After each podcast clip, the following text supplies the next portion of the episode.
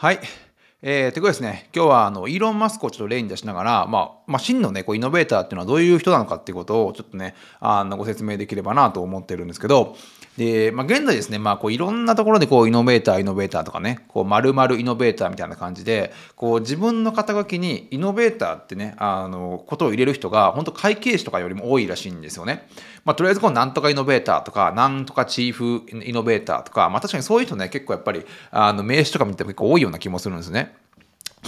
で、あの世界中のさまざ、まなトレンドをまあ扱う、まあ、アメリカのね、大規模イベント、サウスバイウエストっていうね、あの、イベントがあって、で、まあ、こういろんなね、あの、イノベーターの人とか、まあ、企業のね、投資投資家とか、まあ、経営者とか、まあ、ミュージシャンとか、いろんな人がこれ集まるんですけど、で、まあ、ここでですね、あの、このサウスバイ、サウスウエストで、大体こう、8秒に1回はですね、こう、イノベーションっていう言葉が使われていて、で、まあ、このペースでずっとね、こう、イノベーション、イノベーションって言い続けると、まあ、イベントが終わる頃には、大体その回数がね、2400、2400万回、えー、イノベーションという言葉があの出るっていう形で、まあ、どんだけ今こうね、あのイノベーションっていう言葉が、まあ、あの世の中でこう流行っているというか、まあ、流行しているってことがね、わかるんじゃないかなと思うんですけど、で、まあ、実際こうやっぱね、あの、イノベーターっていう言葉をこうファッション感覚で、まあ、捉えて使っている人と、まあ、それともね、その人が本当にこう何かね、あのその業界のね、こう新しい未来を切り開くような、あのイノベーションをね、起こそうとしてる人かっていうのは、まあ、なんとなくね、こう本当にあの10分とか話をあの聞いてればやっぱやっぱ分かるんですよね。やっぱそのその分やっぱりそのイノベーターであるべき人っていうのは、まあ、覚悟は必要ですし、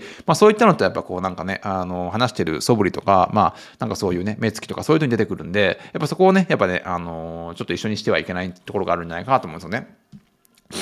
で、まあ、こう真のイノベーターっていうのは本当にこう資金とかあの技術的な専門知識マーケティングセンスで人人としての魅力そしてまあ本当にこうよくイーロン・マスクなんか言っているあのガラスを食べて地獄の底を毎日覗き込むようなね毎日にこう耐えられるだけの精神精神力ってねこう持ち合わせる人が、持ち合わせてることが、えー、まず最低最低条件になってはくるんですけど、えー、仮にですね、まあ、この、まあ、最低条件をクリアしたとしてもあのスタートアップってスタートアップの企業であの 90%, えー、90以上はねあの本当に数年以内で消えてしまうと。なんで9割は、まあ本当数年で消えてしまって、本当にこう、あの、やる気のね、あの、塊であるね、あの、企業家たちが、まあ、死ぬほどね、働いて、あの、いたとしても、まあ、時価総額が、あの、数十億に届く企業っていうのは、本当に1割にもね、満たないというね、まあ、本当に狭き、えー、門というか、厳しき門なわけですよね。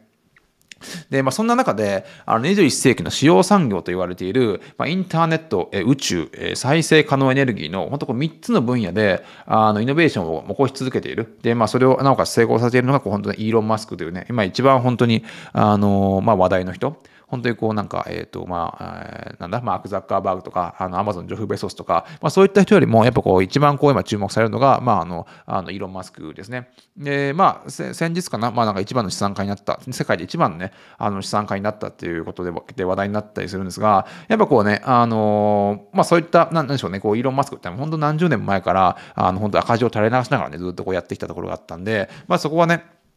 あの、本当にこう真のイノベーターなんじゃないかなと思うんですけど、あの、イーロン・マスクがですね、最初にイノベーションをね、まあ、成功させたのが、もうインターネットの決済システムの、あの、ペイパルっていうものをね、あの、作ったことがね、一番、彼にとっても最初のイノベーションだったわけですが、で、彼がね、このペイパルっていうものを設立した、まあ、1990年代後半ぐらいかな、後半、中、中、半ばから後半ぐらいかな、え、後半ぐらいっていうのは、もうインターネット上にですね、まあ、僕もこれ覚えてるんですけど、あの、インターネット上に、まあ、自分の名前をね、登録、登録をすることですらね、なんかセキュリティ上かなり問題があるというね、まあそういった時代だったわけですよね。で、まあ、その、その中で、あの、本当にこう、あの、一番こう、なんですよね、あの、人間にとってこう、センシティブなお金をね、まあ、動かすっていうことを、まあ、あの、インターネットで始めて、まあ、ペイパルっていうのをね、まあ、大成功させて、あの、まず最初ね、イノベーションを起こしたのがイーロン・マスクなんですが、で、まあ、現在ではね、もちろんね、こう、オンラインでね、あの、お金を払うたり、まあ、買い物したりするのが当たり前になってきてるような中なんですけど、で、さらにこう2000年代前半にまあ創業した、あの、イーロン・マスクがね、あの2000年代前半に創業したまあテスラっていう会社はですね、あ今本当にこう、あのトヨタをね、あの、トヨタに迫るあの勢いで成長していて、えー、なんでしょうね、さらにこう、さらにまあ、2000年代前半にま創業したスペース X っていうあの会社はですね、まあ、民間企業として初めてですね、宇宙飛行宇宙宇宙飛行士をま軌道に乗せて、あの宇宙国際宇宙ステーションにまあ送り込みを成功したということで、これもですね、まあ、あの、まあ、ビジネス的にどうかっていうよりも、まあ、新しいね、あの民間企業として、あの、新しい宇宙ビジネスをまあ成功させたっていう意味ではね、かなりイノベーションをね、あの、起こしている、まあ、企業なんじゃないかと思うんですよね。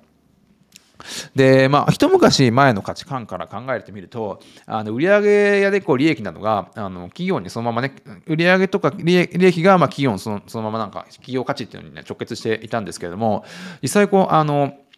あ今ですねこうテテスラとか特に特にテスラっていう会社はですね売上規模も会社の規模を全くトヨタにあの及ばないにもかかわらずまあねその時価総額っていうのがあのトヨタを優に超えてしまっていてですねあの確かこうあの世界の自動車業界自動車業者を全部合わせてもあのテスラの時価総額に追いつかないみたいな、ね、ことをねこの前なんかニュースであの言ってましたが実際こうやっぱ世の中今現状ですね世の中はまあ売上よりもですねこう新しいことに挑戦することをまあ評価するね時代になってきてるんじゃないかなと思うんですよ。で、まあ、自己啓発本のですね、もうバイブルとして知られる、まあ、思考は現実するか、思考は現実する、現実化するっていうね、あの本があって、まあ、その著者のね、あのナポレオン・ヒルって方があのいらっしゃって、まあ、彼はですね、まあ、アメリカで成功した人たちを、まあ、徹底的に調べ上げて、まあ、そのですね、まあ、あの裏にある背景にあるこういろんなストーリーをですね、あの探っていった人なんですけど、で、まあ、彼がですね、こう言ってるのが、人がね、何か目標を上げたときに、あの、な、諦めるまで何回トライするかっていうのを、実際彼がですね、平均値を出し計算したらしいんですね。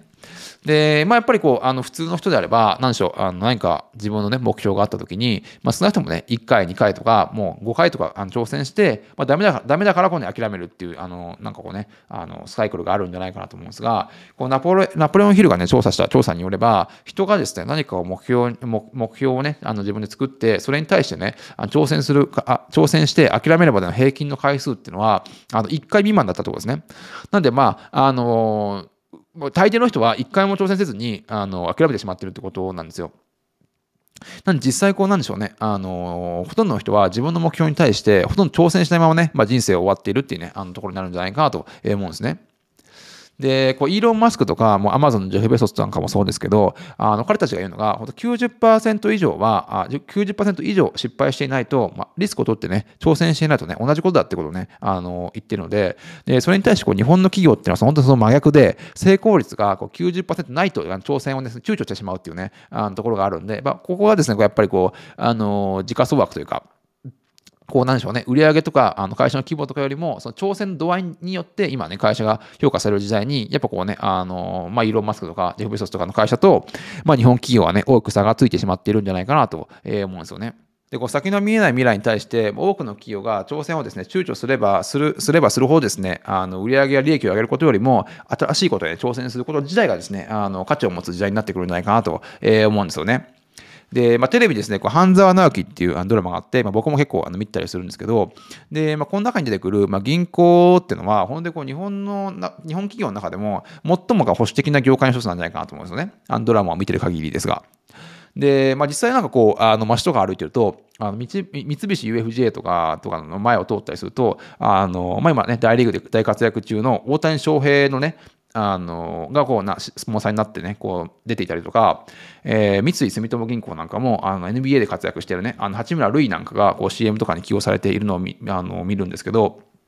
実際やっぱこういうのって、なんか特に銀行とかそんなにイノベーティブなことやっていないのに、とりあえずこうね、あのそういった、まあ、大谷翔平とか、八村塁とかをスポンサーに起用することによって、まあ、とりあえずイメージだけですね、あの、なんでしょう自分自分たちがこうイノベーターであるかのような形でですね、あのまあ、そういったあのスポーツ選手と、まあ、自社のイメージを同化させようとしてるんじゃないかなと思うんですが、実際はね、そこまで大したことをね、あのやってるように僕は思えないんですよね。で、逆にまあ、そのね、あの、先ほどご紹介したイーロン・マスクとかの会社が、逆にこうね、スポーツ選手とか俳優を使って、あの、自社のね、企業をね、あ自社のブランド CM を作ったりするなんて、まあ、考えられない、えことでして、実際もイーロン・マスク自体が、まあ、一つのブランドにはなっているわけですが、でむしろこうね、あの、テスラとかスペース X, スペース X なんかの場合は、むしろ著名人がテスラの車を一番に購入して SNS でアップしたりとか、こうスペーススペース X のイベントに積極的に参加することによって、逆にそうね、著名人たちが、えー、何でしょう、えー、テスラ、テスラとかスペース X のイメージに自分をね、動画させようとあのしているというところですね。なんでそういったところがやっぱり、ね、大きな違いなんじゃないかなと思うんですよね。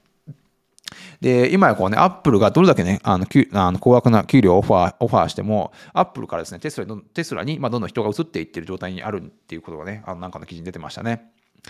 で、もう何一つ、何、何不自由なくね、暮らしていけるはずのイーロン・マスクが、本当にこうね、あの、現金を燃料、燃料にしてね、ロケットを開発して、あの、1回のね、1回のロケットのね、打ち上げ失敗にすると、本当に数、数億ドル、数数百億円の、ね、損失が出ることっていうことらしいんですが、まあ、そんなことをしながらですね、本気でこう、あの人類ね、火星移住を、移住に向けて挑戦してるってところが、やっぱね、多くの人のね、心に刺さって、心に刺さって、まあ、あの、こうね、こんだけ多くな、会社がね、多くなっていてってるんじゃないかなと思うんですよね。で、一時期はもう本当に、あの、テスラなんか、テスラっていう会社、今すごい、あの、時価総額がついて、あの、すごい、イーロン・マスクもね、すごい大成功してるわけですが、あの、一時期、一時期はですね、3ヶ月にね、1000億円のペースで、まあ、現金を燃やして、あの、電気自動車を作っていた時代があったんですね。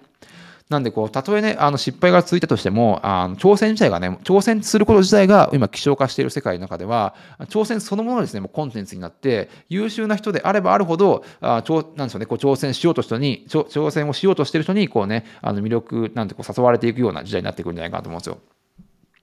で、これも僕一つのね、すごいあの好きな事例なんですが、台湾人の、えージョえー、ジョセフ、えー、ジョセフ、ジョセフツ・ツアッティっていうね、ちょっと発音わかんないですけど、まあ、こういう人がいて、で、この人はですね、あのスイス、スイスのね、投資銀行に勤めて、まあ、年収9000万円というね、あの多額の報酬をね、あの得ていたんですが、まあ、それにもかかわらず、30年半ばで、その会社を辞めてですね、あの月収5500円、えー、あ、違う、あ月収、月収5500円、年収6万6000円の、あの、アリババ、当時ですね、本当に、あの、本当に20人ぐらいの小さな、あの、中国の、あの、ね、なんか深センかどっかでやってた会社に転職してしまうんですよね。まあ、これはちょっとすごいなと思ってて、本当にこう、あの、全部、あの自分の欲しいものを手に入れて、年収9000万で、あの、いきなりですね、なんか、あの確か投資家なんかの話を、あの、アリババでしに行った時に、あの、逆にね、そこに働き働きたくなってしまったっていうね、あの話があるんですが、まあ、当然ですね、まあ、この年収9000万円をもらっていた台湾台湾人の、えー、ジョセフはあの転職することこのね、まあ、家族とかに言って、当然こう妻も父親も全ての友人もね、大反対したらしいんですね。だけど、そのこうね、あの台湾人の、ね、ジョセフさんは、まあ、イェール大学を卒業して、まあ、ずっとですね、こうエリート街道をね、歩いてきたんですが、まあ、そんな彼にとってね、1990年と、1999年当時、この 20, 20, 20名ほどしか20名ほどの社員が本当に汚いオフィスで、なんか、得体の知らない何かをね、あの作って挑戦しようとしていたことに、あのすごいね、あのそれが新鮮に移ったらしいんですね。で、実際こう、まあ、それがね、アリババだったわけですが、でアリババのあの創業者のジャック・マーは、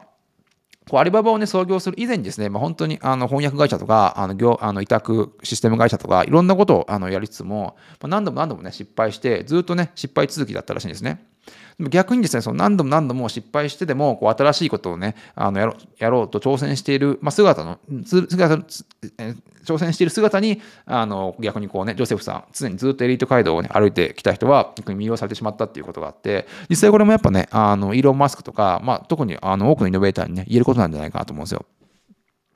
で、今僕はちょっと覚えてないんですが、まあ、いろんな本とかいろんな人の話を聞くと、やっぱこうね、野茂英雄って、まあ、大リーグにね、あの挑戦したあの野球選手、まあ、ピッチャーとしてあの挑戦した方がいるんですが、まあ、彼がですね、本当にこう、当時はあの1億4000万円の年俸を日本でもらったんだけども、実際それがね、あの大リーグに挑戦するときは980万円になってしまって、まあ、それでもね、あの逆にこう日本リーグを蹴って、まあ、メジャーリーグに挑戦したときに、あの本当にやっぱね、多くの人がね、あの自然とこうなんかアドレナリンみたいなのが出て、あの本当にこうなんかね、あの彼の挑戦をすごいなって思った人がね、多くいたということをね、あの聞いたんですが、やっぱそれに結構やっぱね、イノベーションっていうのも通じるものがあるんじゃないかなと思うんですよね。で、こう日本でトップにの、日本でこうトップに上り詰めた矢沢永吉さんなんかも、まあ、あの実際日本っていうのをね、一回、日本っていうところから一回アメリカに渡って、あのまあ、自分の音楽としてね、挑戦をしたわけですが、まあ、実質多分ね、成功は大ししてないんだけれども、あの矢沢永吉さんが言ってるのが、もしですね、アメリカに挑戦しなかったら、まあ、自分はですね、アーティストとしてはね、あのすぐとっくにね、今もね、存在せず消えてしまったんだろうってことをね、あの言っていますね。で、こうやっぱ挫折するっていうのはなんかそういう悪いように聞こえますが、実際こうある意味ですね、あの挫折というのは、まあ、能力以上のことにま挑戦した結果だと思うんですね。まあそれまあ、それが、まあ、それそれがね、まあ、人としてはね、伸びしろになっていくんじゃ、今後ね、伸びしろになっていくんじゃないかと思うんですよね。そういった意味では、こうイーロン・マスクとか、あのジャック・マーとか、野茂英雄とかね、本当にこう自分の能力以上にあの挑戦して跳ね返された人たちが本当にですね、こうイノベーターとしての、まあ、スタートラインに立つことができるんじゃないかと、えー、思うんですよね。で、本当にこう、ものすごいあのスピードの中、スピードで変化していく世の中で、確実に失敗する方法っていうのは、本当にリスクを取ってね、挑戦しない、挑戦し続けないね、ことなんじゃないかってことを、本当にこう、イーロン・マスクとか見てると、彼が先陣を切ってね、こう教えてくれてるようなあの気がしますね。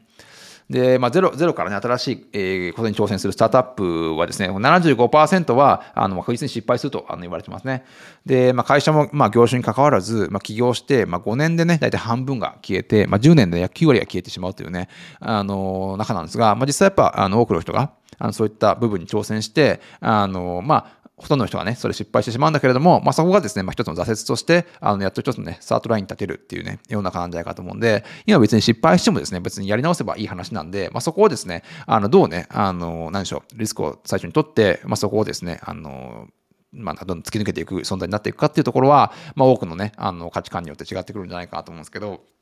で、まあ、で人間はですね、まあ、平均まあ80歳前後まで生きることができるわけですが、本当こう挑戦をですね、まあ、朝食のように食べるぐらいのあの気持ちでなければ、多分今後はですね、多分10年、20年とね、やっぱ生きて生き残っていくのは難しいんじゃないかなと、えー、思うんですね。で、まあね、どうせ消えてしまうんだったら、まあ、能力以上のことに挑戦して、まあ、消えてしまう方がね、はるかにね、かっこいいんじゃないかなと、僕は個人的には思いますね。